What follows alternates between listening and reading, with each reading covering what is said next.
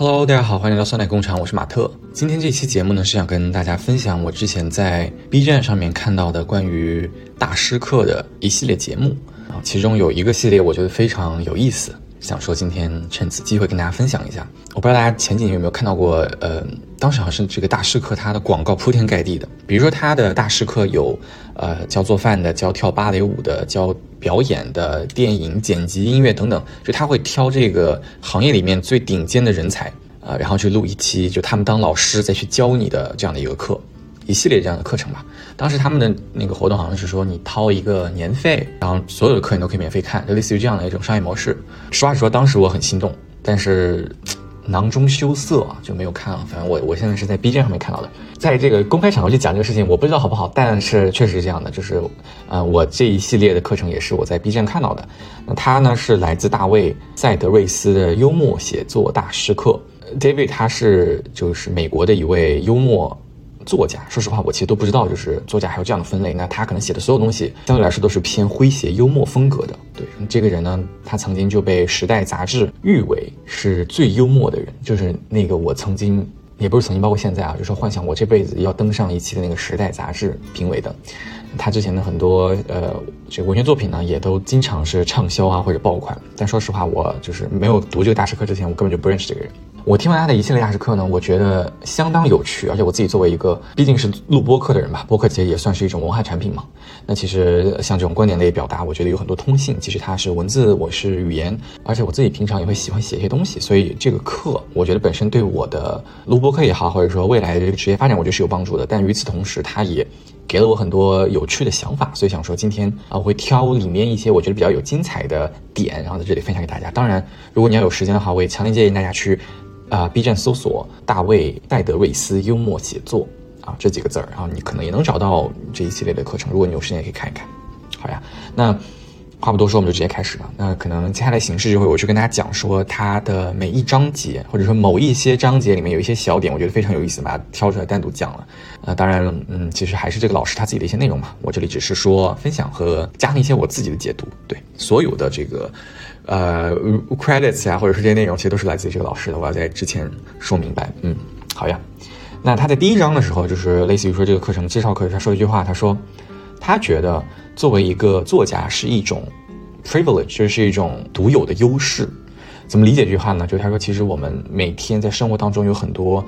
嗯问题、疑虑啊，或者情绪啊，糟糕的事情。就像我上一期博客讲，就可能有些事情，我发现我在这个世界上无人分享。但如果说我是一个一位作家，我其实可以把它写下来，就相当于我有一个自己的渠道讲出来，就是去把这些东西发泄出来。所以他会觉得他自己是一个作家，其实是很幸运的一件事情，因为他有一个非常完整的渠道去把他这些东西整理下来、梳理下来。我就联想到我自己，包括我做播客也是这样的。其实很多时候，我很愿意跟大家去分享我的这些故事。一方面是希望能够给大家带来一些快乐，但其实更重要的是，因为我自己也有一个嗯带引号这个压力缓解呀，或者是表达的一个渠道吧。对，所以我我我在这一点，我跟他非常能够共情。然后他接下来说，他说其实，嗯，有些人会觉得，就是我的生活好像很无聊。我曾经一度也这样觉得，就是好像没什么东西是跟大家分享的。他觉得呢，其实不是这样，他觉得其实所有人的生活。都有非常多很重要或者很有趣的事情正在发生，而且他觉得其实我们都是可以去写的，就是无论你的生活再无聊再 boring，那一一定就是它也是值得分享的，或者说在这过程当中也有很多很有趣的点，值得我们大家把它单拎出来去去展开或者去讲。所有人的世界都是一个值得去分享和被写出来的世界。我的一个目标吧，或者说我甚至有这样的一个。想法就是，呃，给我认识的人，然后是爱我的人，把他的一生都写成一本书，这样的话，我们能够永远的留存在这里。以后谁想了解我们，他来读这本书就好了。那如果未来，对吧？我不在这个世界上了，但是呢，我会以一种数这个。呃，digital memory 就是数字记忆的形式依旧存在这里，大家还是可以来这里去了解我，对吧？听见我的声音，啊，此时此刻你可以推敲我的语气，其实我可能早都在这个，甚至地球都没了，对吧？如果那个时候我们还有一些什么东西可以保存的话，所以我觉得是每一个人的人生都值得谱写，每一个人的人生都是一本书，嗯，我很喜欢这句话啊。第二 part 就是他的第二呃期节目，他提了一个非常有趣的想法，他说有的时候呢，如果我们要去了解一个人，不妨从问一些。更好的问题开始，他用的词是 better questions，就是说，呃，有的时候我们跟别人聊天，对吧？我们会去问一些问题，比如说，哎呀，你最近怎么样啊？呃，你之前跟你的对象怎么怎么样了？你现在工作怎么怎么样了？对吧？你今天吃了什么呀？他说这些问题都很好，但是呢，这些问题可能他回答了之后，你不会有太多很新颖的东西。就因为他毕竟是一个作家嘛，对吧？你要想，就是说你写出来东西是要给别人看的，所以他会希望说，如果说你能够通过问更好的问题，说不定你会得到一些很有趣的发现，或者说意外惊喜，类似于这种。比如说，他呃说他打了一次那个 Uber，就是呃滴滴，他去坐这个网约车，然后他问那个司机，他说。我有点忘了他是不是问的司机还是还是谁？他他问别人说你有没有？他说你上一次摸猴子是什么时候？就这种问题就非常的莫名其妙，但他就是会问的。然后那个女生刚好是在类似于动物保护基地工作，他说你你他说你能闻到吗？还是怎么样？他说我我真真的在动物保保护基地工作。后来呢，他有幸跟着这个女生一起去参观了，就是那些猴子。他包括会问那个呃网约车司机说你之前有没有参加过选举？有些网约车司机会说啊，你为什么会问我这样的问题？就是，但他真的之前参加过选举，就类似于这种非常莫名其妙的问题啊。还比如说说你认不认识一些坐轮椅的朋友，呃，认不认识一些当医生的朋友，就类似于我感觉就是跟你的好朋友也好，或者是你在路上遇到的那种他愿意跟你做一些日常闲聊的这这类人问的问题，就是有点跳脱，就跟我们的日常生活没关系。然后他举了一个。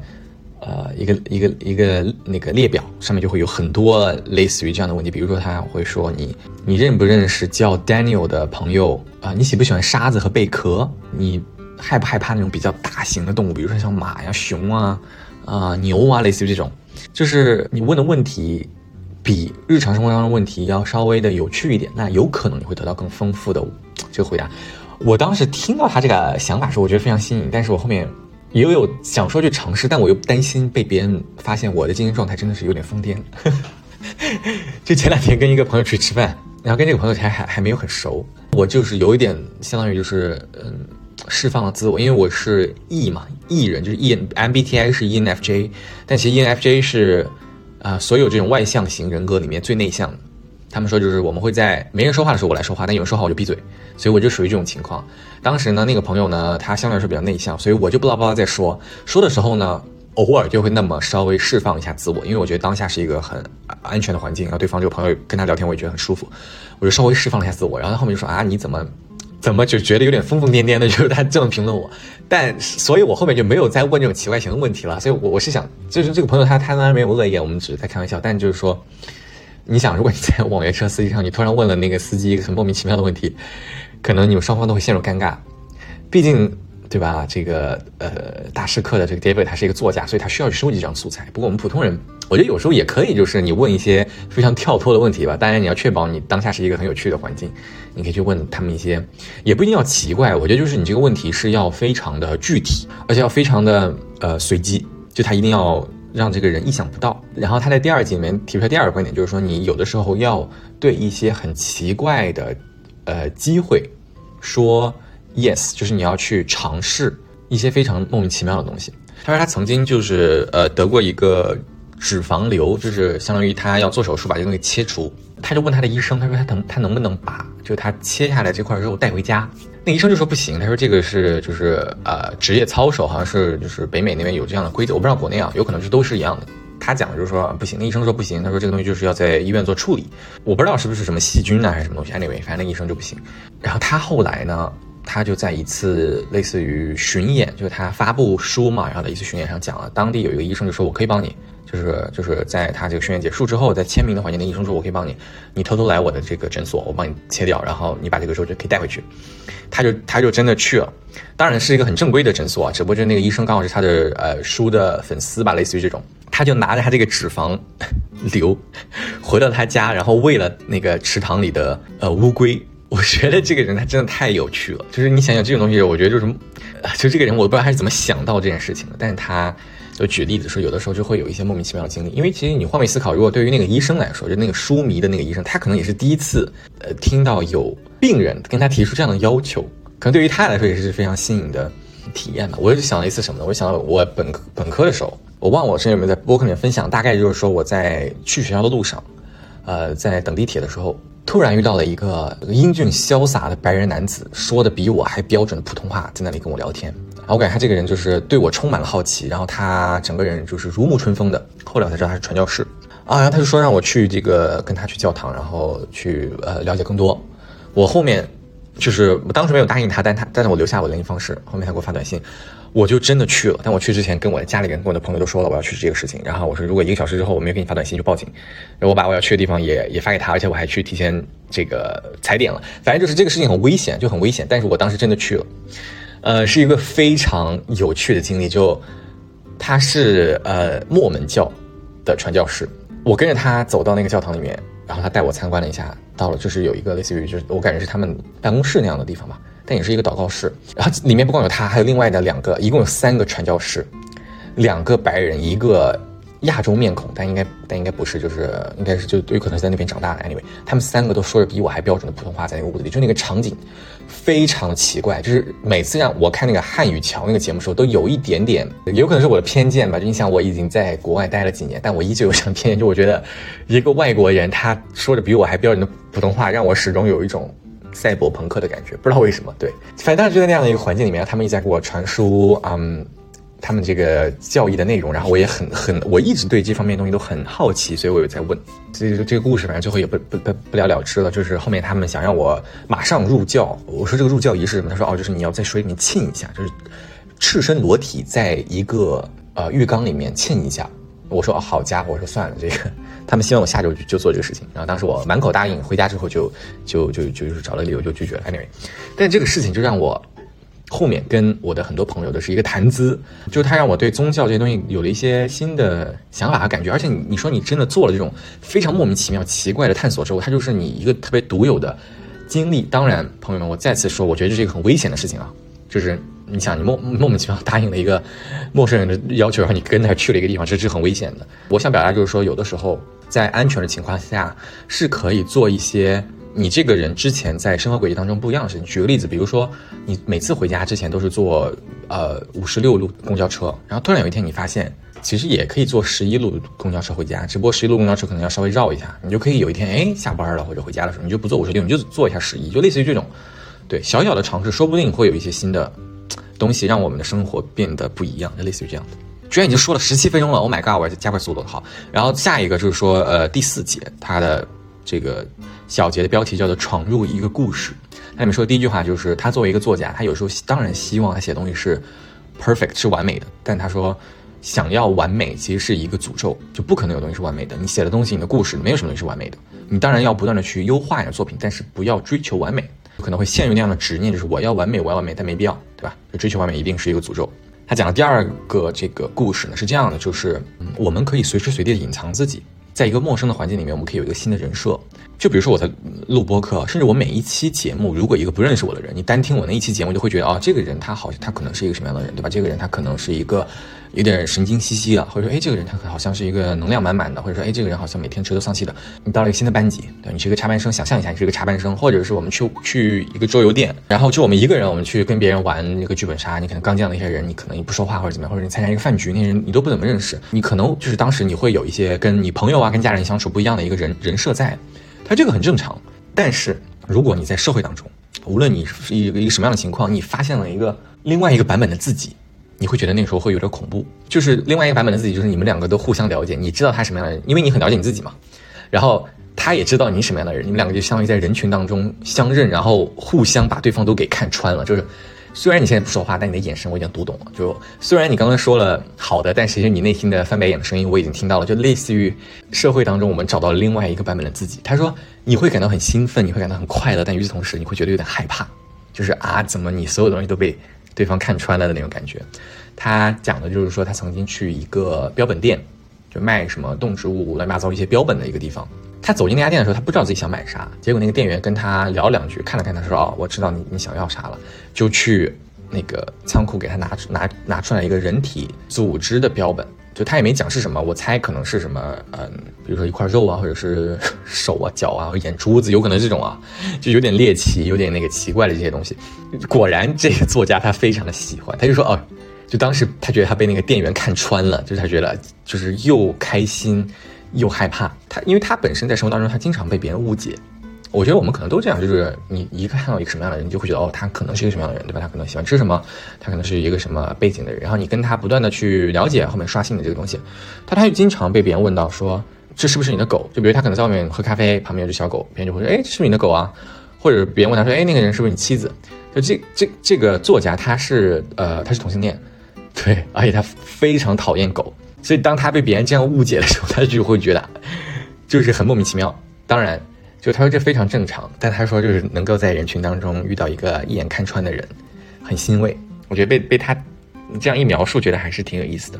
第五节与读者产生链接，就很多时候他说，呃，如果你想让你的内容跟听众或者说读者产生共鸣，那我在表达时候，我在写的时候就，要想一想具体的哪个部分能够产生共鸣。我觉得这跟我录播客是非常一样的。就有的时候，我当然希望，就其实你说我在这里表达是为什么？就我我我肯定是希望分享我的一些所思所想，对吧？我我的故事，我也会希望大家能够跟我产生带引号这种精神的链接。就你你。有的时候可能你没办法完全理解我，甚至你会觉得我就是个疯子。但是呢，如果你能理解我，那就更好了，相当于我能够跟你沟通。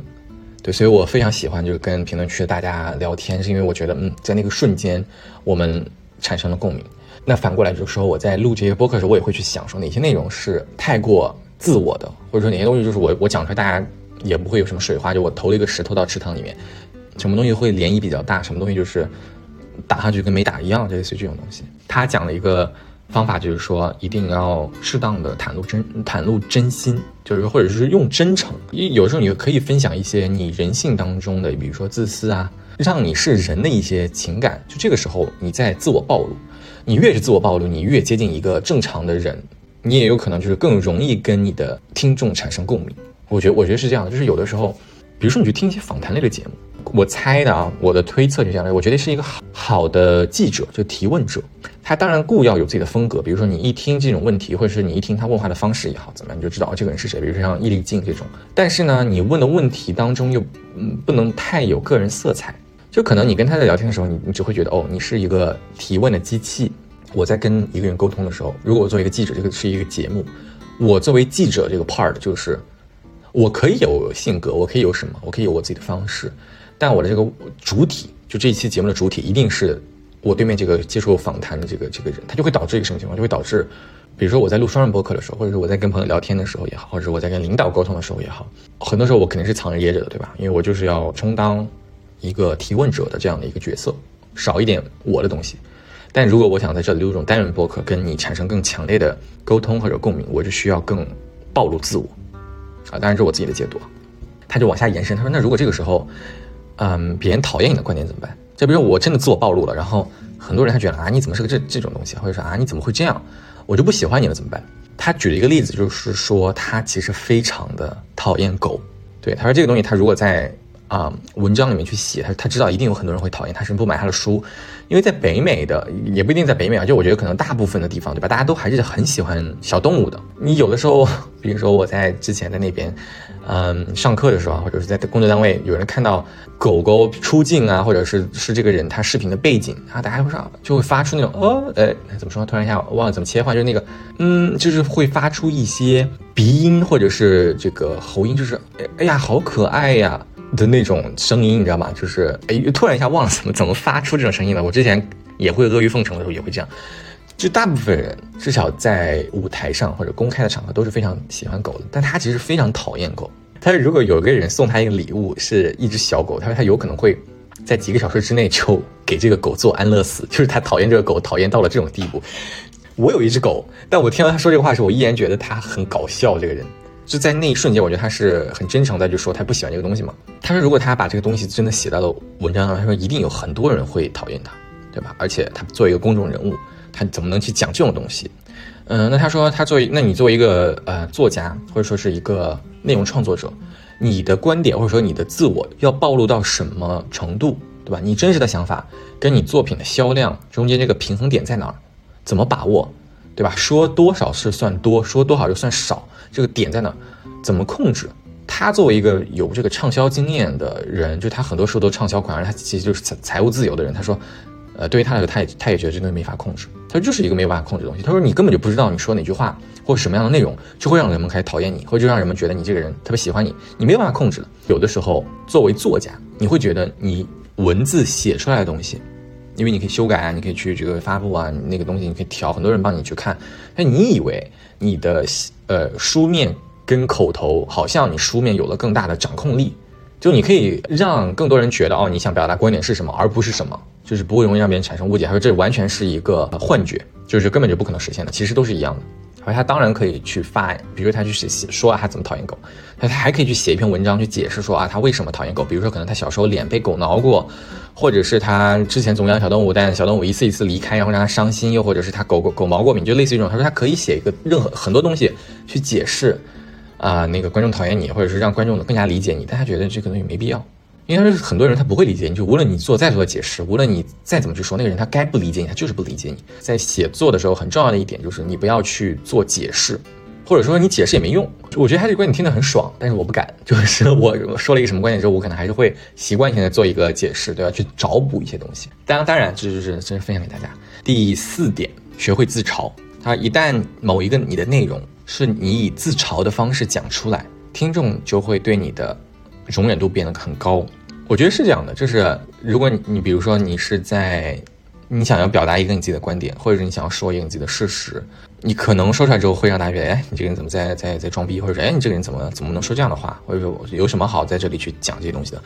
但如果你是以自嘲的方式说出来。啊，你可能是在评价某一个东西，或者是你在表达你的某个观点。如果是你自嘲的方式，把你想真正想说的话说出来，包装一下，大家接受度马上就提高了。我觉得是一个很好的技巧。就有的时候，你在一些场合上，如果你看到一些让你不舒服的现象，你也可以以就你你是在说你自己，但你甚至可能压根说的不是你自己。比如说你你看到有人浪费吃的，或者是你看到有人在说别人的外貌，对吧？就就这个东西，它会让你觉得不好，但你你不要直接去批评他。你可以就是怎么样把这个东西变成你自己，然后去自嘲说，我之前也也怎么怎么样，反正大家懂我的意思吗？就有的时候如果把这个东西转移到我自己身上去表表达你的观点，包装一下，反而别人就能够接受了。他举了一个例子，就是说，嗯，很多时候他在写一些小说的时候，呃，虚构出来的一些人物的时候，他会把他自己人性当中的一些点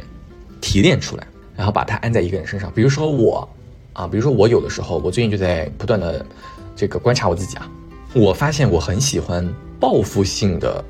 消化一些情绪，就比如说我今天上班真的很累，对吧？我在上班遇到了一些很讨厌的人或者事情，也不一定上班嘛，就是说在生活当中。然后我到了家里，我就说不行，我就今天我一定要玩一个小时游戏，我一定要刷小红书刷到凌晨一点，我就是要看更多的吃播，这样我心里才能得到满足。就我很喜欢这种报复性的这种这种这种情况，或者是我今天晚上回家很晚了，我知道我不能再吃我，但我就要点一顿什么什么炸串，就类似于这种，你知道吗？那比如说我想要去，假如说我在写小说的时候，我就可以把这样的性格把它单单拎出来。放在一个人物身上，就可能这个人他一直是这样的情况，就是他，嗯，就很喜欢找补，或者他就很喜欢报复性的做事情，他也觉得他亏了，然后把稍微放大一点，就放到某一个人身上，让他这个人的性格更加的像人，就类似于这种。哎，我觉得他这个写作方法还挺有趣的，就是他因为他是从个个人出发嘛，或者他从某一个人身上出发，他把他的一个性格单拎出来放大，你会觉得这个人又真实又有趣，而且就是可能他有一些阴暗面，但他就像一个。人一样，第六章，它的标题是关于写你爱的人。嗯，就这个作家呢，他应该是有呃几个兄弟姐妹的，他不是跟里面，他不是跟他亲所有的亲戚关系都很好，他跟里面的一个姐姐还是妹妹关系特别好。因为你想，作为作家，或者是作为像这种内容表达者，我觉得他肯定是就像他说的，他会有一个小本子，他一旦遇到一些有趣的事情，他就会把马上拿出那个小本子开始记。我有时候也是这样的，就比如说跟朋友出去吃饭的时候，突然听到一个什么小点，我就会拿出手机。啊，打开那个 form，然后稍微写一段话。有的时候别人以为我在玩手机，或者是突然对对方失去 那个兴趣了，就是在干嘛？但其实不是，我是在马上记录一个灵感。可能是这个人他说了一个话，或者是我突然看到一个广告，我觉得哎，好有好有趣吧，我就把它写下来。他说，其实我们在观察我们旁边的人的时候，特别是我们爱的人的时候，比如家人啊、朋友啊、对象的时候，也可以这样做。他就会有专门去记录这个他的妹妹还是姐姐，他会说，比如说。啊，二零他会这样写，他就会写二零一七年五月十八日，Lisa 就是他姐姐。他说 Lisa 在老爸的葬礼上，然后他的右眼有一些淤青，就是一条。或者是在二零一八年六月二号，啊，Lisa 今天穿了一条粉红的裙子，但她之前明明告诉我她讨厌粉红色，就类似于这种，啊，每天去记录一下当下这个人有趣的小点，然后长期呢积累下来之后，你就会觉得哦，这个人好立体啊，就你没事就是翻翻这个这个。你的这个东西，然后觉得，哎，这个人他很有趣。我觉得这是一个非常非常棒的小点，它甚至是一个，我觉得是情侣之间可以送给彼此的一个礼物。就你想，如果你跟一个人，你们的恋爱一周年或者结婚十年，你送给他的一个小册子，这个册子里面是你记录他，就你俩在一块儿每一天，或者是隔多久，你觉得他身上非常有趣的小点，你把它记录下来送给这个人，这是一个多么有意义的这个东西啊！就这个东西，你给他买，那我也不能说，本来想说你给他买十个什么奢侈品，都不如这个，但我想好像十个奢侈品也可以。Anyway，就反正类似于这种，对，记录小点的方式去记录我们身边的人，我觉得是是是很有很有趣的。嗯，接下来可能又是一些可能跟写作相关啊，或者是他有趣的分享，是第十章这一节呢，标题叫做“修改的哲学”。啊，第一点就是他认为所有好的作品都来自于反复的修改，因为他这种文字工作者，他其实可以去调嘛，就他可以反复的去修，他给编辑，让编辑帮他去改。他他他基本上的每一个作品要改到六十次左右，但他觉得一个好的作品就是要不断的反复的去修改啊，修改到最后啊再给编辑。我就在想，我有时候去写一些文档，就是工作上的一些文档，其实也是这样的。我觉得就是你在跟领导汇报之前，可以多看几遍，多改几遍，调调结构啊，调调逻辑啊，写写就停下来反复读一下，你觉得哪里对哪里不对？我觉得这是一个非常好的习惯，对，而且很能够帮助你写出来的文章啊，更好的能够表达你想要表达的内容。第二点呢，就是他说，有的时候如果你想要引用一些梗，你不要直接把这个梗抛出来，你或者是说，你可以把这个梗直接用白话的形式给它翻译出来。比如说，他举的例子啊，他他举的是说他在文章当中写了这样一句话，他说他的妹妹在地下室看《我梦见 Jenny》这部电视剧，就是可能很多人根本就比如他说一些年轻人，可能根本都不知道《我梦见 Jenny》这部电视剧是什么东西，对吧？啊，但他但其实那部电视剧是他说，所以他把这句话改了，他把我妹妹在地下室看《我梦见 Jenny》这句话改成我的妹妹在地下室看一个关于一个女人住在。一个瓶子里的电视剧，就反正类似于这种，就是你把一个你想你你觉得好像很有趣的一个东西，或者是你觉得大家能够 get 到的一个梗，你把它拆开了去讲，就用普通白话去讲，有的时候反而这个效果会很好。就是你退一步，简洁的方式把你本来想要包装的一个东西拆开去讲，反而这个效果会很好。我觉得他有时候就是我们表达或者是分享东西的时候是一个方式啊。第三点就是他说他经常会去参加呃一些读书会，或者他跟他的朋友聊天。我觉得他这个人很冷血，就是他说，一旦别人跟他去讲一些 feeling，就是那个人他当时的感觉的时候，他马上会会对这个事情失去兴趣。比如说，这个人跟他讲他分手了，或者是离婚了，或者谁跟谁在一起了，这个时候如果那个人开始去讲他的感受，比如说，哎，我现在好难过，我好伤心呢，他说他马上这个人他就跑偏了，觉得这个没有任何的兴趣，他只想听那个事儿，这个事儿到底发生了啥？不要给我讲你现在太多的情绪，怎么说呢？我觉得他这个人很冷血，但我觉得确实很受用。就有的时候，我跟大家去分享一些播客的时候，我觉得可能我太去讲我的感受，你可能也没有那么愿意听。对，可能你还是想要先听到我的那个故事。我的理解就是，比如说有的时候你的朋友在去跟你分享一个笑话的时候，他哈哈哈哈笑的人仰马马翻的，你但是你那个时候你根本就不知道那个笑话是啥的时候，那那一段那个空窗期是非常尴尬，然后你整个人就觉得这他这干嘛呀？你赶紧把你的笑话给我讲出来，我也要哈哈哈，对吧？就就是我我感觉那样的感觉，想要跟别人分享的时候，你有情绪也先把那个故事讲完，你再去跟对方讲那个情绪，可能效果会更好。对，这可能是我自己做播客的一个呃一个小的一个帮助吧。第四点是他讲了一个故事，很好玩，因为他自己是呃是 gay 嘛。然后呢，他说他会在呃类似于说就是那种读书发布会，就比如他发了新书，他可能就会去类似于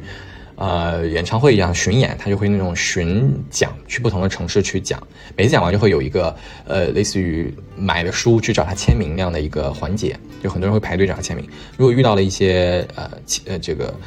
青年人就是或者年轻人，青年遇到一些年轻人，他会送些小礼物，然后对于他来说，最好礼物是避孕套。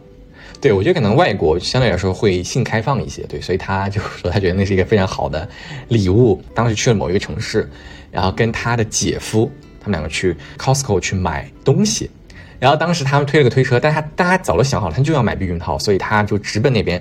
他就买了一大盒避孕套。然后你想他们两个男的。推一个大推车，然后那个推上面只有一盒避孕套，他就是在，他就觉得很尴尬，因为他想说其他人逛到在逛超市的时候，如果你看到两个男生推了一大盒避孕套，你一定会想入非非，对吧？你脑子里会马上脑补很多故事。然后他说不行，他说这个时候他就要买更多东西，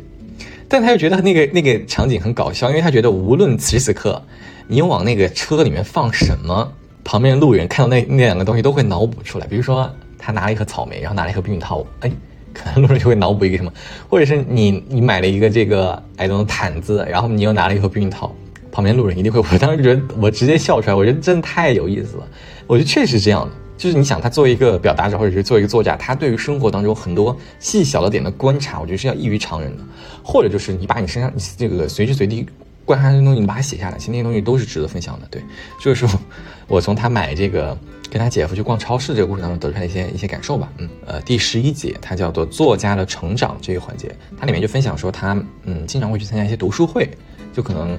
每个人会写一些东西，然后上台去讲啊朗读会，sorry，就是。可能大家都是一些作家，呃，这个不一定是专业的，有可能就是普通人。你会写一些东西，然后站在台上跟大家去读，他分享的一些内容。我是觉得这些东西跟我们平常做演讲或者上台讲话非常像。他说第一点就是你在上台之前一定要做好准备。如果说你要去分享一个东西的时候，你一定要做好充足的准备。你要知道你要分享啥，嗯，不要上台去说一些乱七八糟，说哎呀这个东西我其实没准备好，这个东西我我其实也不知道你们想听哪一哪一个呢？想听这个还是想听那个？不要说这些话。上去之后，就是无论你有没有准备好，你不要让别人觉得你没准备好。我觉得是这样的，是一个非常好的上台演讲的小的 tips 吧，就是小的提示。对，然后第二点啊，我觉得这个东西非常有意思啊，就是他说你不要让，就是你在开始讲的时候，就让人知道你还有多少页。这让我想到 PPT，就我每次上课时候看老师那个 PPT，看到他左下角，比如说十二杠五十六的时候，我就会非常崩溃，因为我知道